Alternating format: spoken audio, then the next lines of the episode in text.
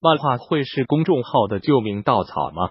运营的小事，用心听运营。广东人真是太太太太太好玩了，甚至拿下千万阅读的成绩。作为对报文属性必须敏感的新媒体人而言，有什么基本的行业情况是我们必须了解的？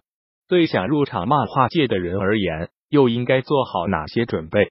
一、漫画号的发展趋势。先看看这两年漫画号的发展情况。未能反映不同体量公众号近两年的成长态势，我们统计了预估活跃粉丝数在十七万至三百四十万区间的十五个漫画号。通过统计他们二零一七至二零一八年发布的四千二百四十篇文章的前端数据，做出每个号阅读数增长趋势图。我们发现，调查样本中有近百分之六十七公众号阅读量呈上升趋势。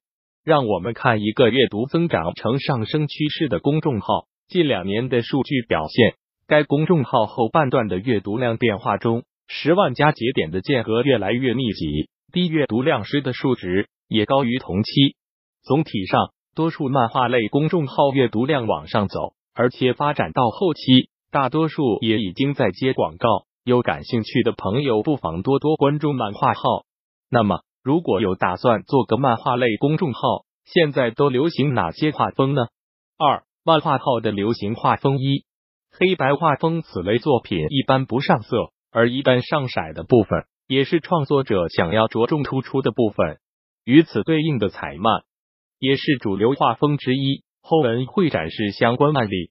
二萌系画风通常偏 Q 版风，人物形象可爱，或呆萌或朝气蓬勃。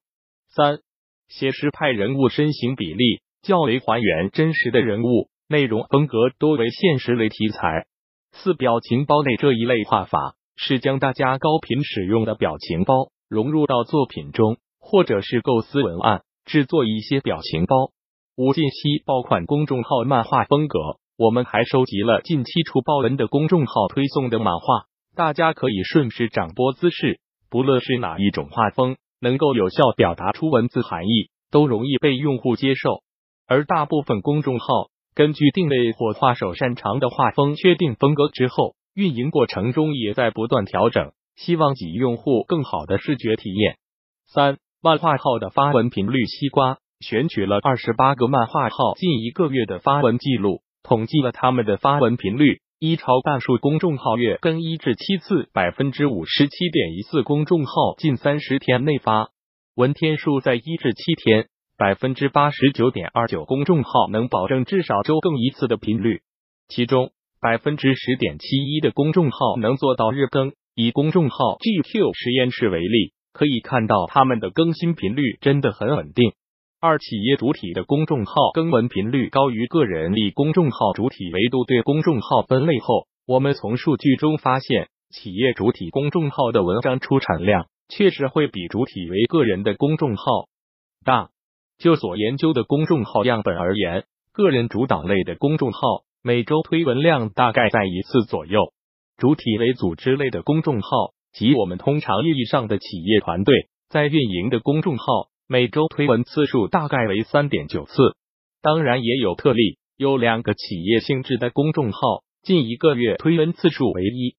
三为什么漫画号推送频率低？漫画类题材耗时长，一篇文章从构思到绘画需要大量人力、时间等成本来支撑。如果是广告类内容。还要考虑和广告主的沟通时间，而这部分的时间投入往往比非广告人多得多。西瓜之前采访过的公众号夏老师，去年的一篇刷屏爆文仅文案就要准备两天左右，而漫画的制作则需要两周左右的时间。